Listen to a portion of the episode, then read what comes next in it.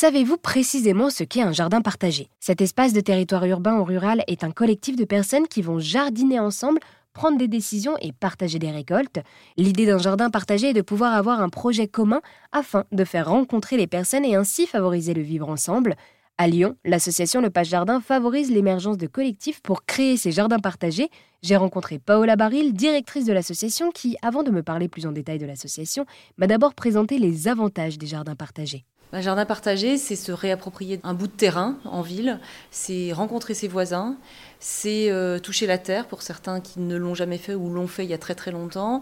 Pour les enfants, c'est aussi une première euh, appropriation euh, du vivant. C'est les jardins partagés, c'est aussi pouvoir voir pousser et comprendre comment poussent des légumes, c'est accueillir la biodiversité au jardin. c'est énorme ce qu'on peut faire dans un jardin partagé. C'est aussi des moments festifs et conviviaux, ça c'est important dans les jardins partagés. Et alors du coup, avec l'association Le Page Jardin, voilà, vous offrez donc cette méthodologie pour accompagner les personnes à gérer ces jardins partagés. Comment est-ce que vous faites du coup pour accompagner ces personnes lors de la création et le bon fonctionnement de ces jardins partagés?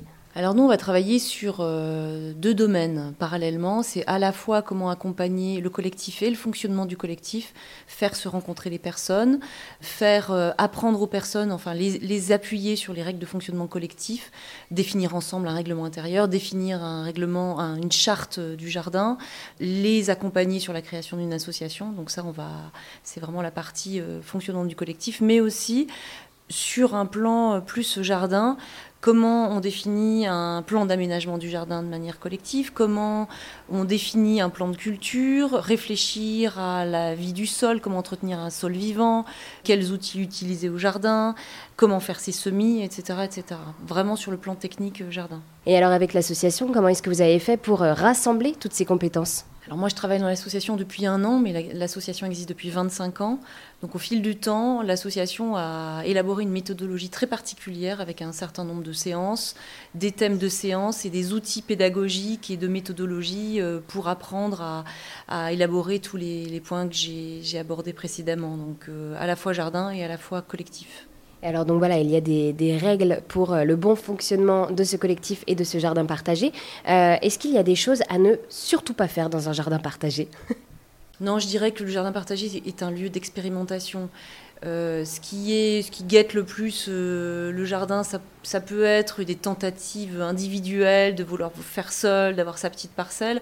Dans ce cas-là, on va inviter les personnes plutôt à aller sur des jardins individuels parce que chacun à sa manière aussi de faire. Certains apprécient de jardiner collectivement, d'autres pas tellement.